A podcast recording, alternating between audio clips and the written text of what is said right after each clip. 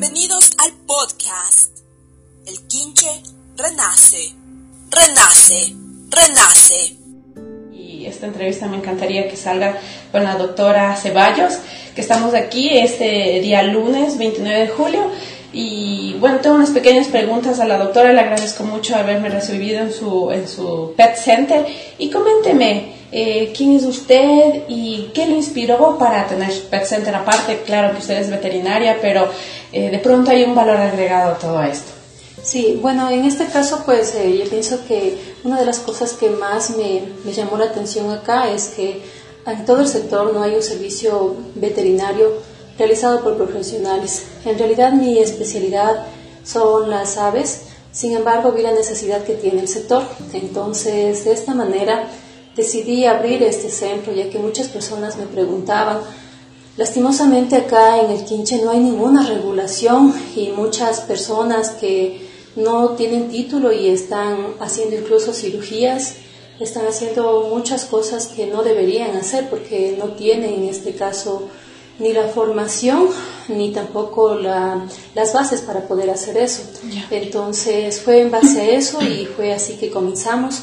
Actualmente, pues, acá nuestra clínica veterinaria está funcionando con tres veterinarios profesionales. En, en este caso, nosotros recibimos capacitación permanente, eh, siempre nos estamos actualizando y, bueno, acá en planta estamos tres personas. Adicionalmente, tenemos también profesionales que vienen acá a dar servicios especializados, como es dermatología, traumatología, ecografía, y bueno, tenemos un sinnúmero de profesionales que, vienen acá a hacer la interconsulta. Ya en este caso, si es que no mismo son cosas muy, muy graves, tenemos que nosotros enviar a hospitales grandes donde tienen todos los servicios y funcionan las 24 horas. Y también, doctora, ¿usted considera que el pueblo todavía no tiene esta cultura de sensibilidad hacia los animales, de orden en los días de feria? Eh, ¿Qué opina sobre ese tema? Bueno, la verdad es que yo pienso que deberíamos trabajar muchísimo con, los, con todos los pobladores de acá, del sector, ya que lastimosamente la gente, quizá por cultura, no tiene el conocimiento adecuado, ya que, por ejemplo, si nosotros nos duele algo, nosotros lloramos, nosotros nos quejamos, hacemos bulla, pero la forma en que expresan los animales el dolor no es la misma. Eh, en este caso, pues los animales, eh, como una forma de de minimizar el hecho de que se elimine la especie, de que el otro le ataque, lo que ellos hacen es simplemente sufren en silencio. Sin embargo, el dolor de ellos es mucho más intenso que el nuestro. Ellos tienen sensibilidad, mucho más sensibilidad al dolor que nosotros. Entonces, es por eso el motivo que quizá la gente no, no acude a tiempo y, de hecho, por ejemplo, los perritos que ustedes ven en la calle pueden pasar días sin comer y, y, aparentemente tampoco se quejan. Entonces, pienso que es una cuestión de que la gente debería culturizarse y revisar qué es lo que están sufriendo los animales y principalmente entender que ellos, la forma de expresión no es la misma que la nuestra. Ellos sufren igual y hasta más que nosotros, sin embargo, nosotros no logramos, muchos de nosotros no logramos entender eso. Entonces, doctora Ceballos, ¿usted piensa que es necesario este refugio que hemos propuesto y que la gente se nos está apoyando? Vamos a hacer la convocatoria próximamente. ¿Usted qué opina sobre el refugio?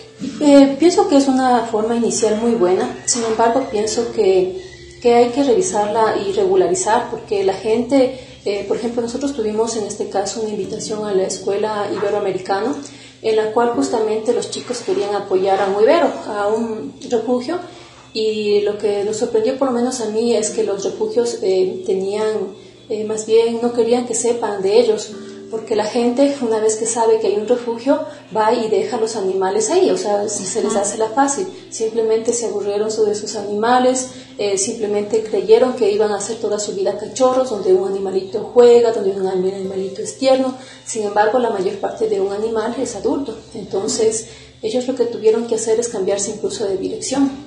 ¿Por qué? Porque la gente de acá del pinche simplemente les tenía un par de meses y luego les iba a abandonar en, el, en este caso en el refugio. Entonces, por eso yo personalmente considero que es muy importante trabajar en este caso con charlas, en este caso educativas, colegios, eh, escuelas, para que vayan entendiendo en este caso. Y si de alguna manera en este caso también sería importante poner eh, una reglamentación o simplemente poner a funcionar las reglas que ya tiene el propio municipio de la tenencia responsable de animales. pienso que en eso también sería muy importante trabajar porque porque si no, no vamos a solucionar nada. Bueno, esa observación es muy necesaria, doctora, gracias a, su experiencia, gracias a esta eh, vivencia que ha tenido con la escuela. Entonces, eh, ¿usted qué nos sugeriría, aparte de esto, para tener ese anonimato que es tan necesario, ¿no? A veces por el mismo hecho de pedir la ayuda social tenemos que tener un nombre, una persona jurídica, pero más allá de eso, para poder mantener este refugio, para que se, eh, las cosas se den con normalidad, ¿no? Y que pueda mantenerse, ¿qué nos diría nosotros que estamos iniciando en este camino? Bueno, es, es bastante complicado. Yo pienso que, de alguna manera, eh, pienso que una de las más cosas más importantes que deberían hacer es poner, eh, en este caso, la reglamentación que ya existe del municipio, poner eh, en práctica y que haya de pronto agentes metropolitanos que estén dando fiel cumplimiento porque por ejemplo eh, acá no nadie revisa los metropolitanos hacen otras actividades pero por ejemplo hay barrios de, de, Quito en donde sí están los policías atentos a esos porque bueno no solamente es el abandono de los perros en muchas de las ocasiones la gente no da un buen manejo a sus animales, no los educa y en muchos barrios se ha dado el caso de que los perros atacan a los vecinos. Entonces, por ejemplo, en estos barrios típicamente lo que la gente ha hecho es que los agentes metropolitanos den cumplimiento a, en este caso, a las, eh, no recuerdo eh, cuál es específicamente la, la reglamentación que tienen, pero hay una parte en en la ley que tiene el municipio, en la cual indica que los animales tienen que tener cursos de adiestramiento en donde les permitan, les den el certificado de que ellos pueden andar sin, sin bozar. Si no, los animales obligatoriamente tienen que andar con bozar, con collar y tradilla, para que de esa manera no ataquen los animales y tampoco en este caso estén deambulando por las calles. Entonces yo pienso que sería importante comenzar poniendo en práctica lo que ya está reglamentado por el municipio. Ya. Eh, doctora, como para terminar nuestro diálogo de hoy, quisiera saber si usted también eh, practica esto de, rescatar, da un espacio aquí en Pet Center para que la gente de pronto pueda tener un poco más de información. ¿Cuál ha sido su experiencia también como rescatista? Bueno, y en realidad, este, bueno, yo tengo otras, eh, otras actividades. Eh, rescatista directamente no he sido, sin embargo, siempre hemos estado apoyando a las personas que hacen esa noble labor. Eh, en este caso, pues nosotros hemos estado trayendo campañas de esterilización a bajo costo y en forma permanente tenemos esterilizaciones de igual manera a bajo costo. Eh, algo que también nosotros hacemos es que nuestros precios en forma general siempre son bajos y son muy comparables con fundaciones como por ejemplo el PAE. En muchos de los servicios que nosotros damos eh, estamos cobrando valores inferiores a ellos justamente para que la gente se vea motivada a tratar a sus animales. Entonces hacemos eso, también en este caso en muchas de las ocasiones hemos hecho cirugías gratis, si en este caso lo ha meritado de que en realidad son perritos rescatados, hemos hecho muchos servicios gratis, principalmente en lo que corresponde a, servicios en sí. En lo que es las medicinas, pues obviamente nosotros tenemos que comprar y obligatoriamente las personas tienen que, pagarlo, pero lo que es nuestro trabajo, en muchas de las ocasiones lo hemos hecho gratis, justamente por esta noble razón.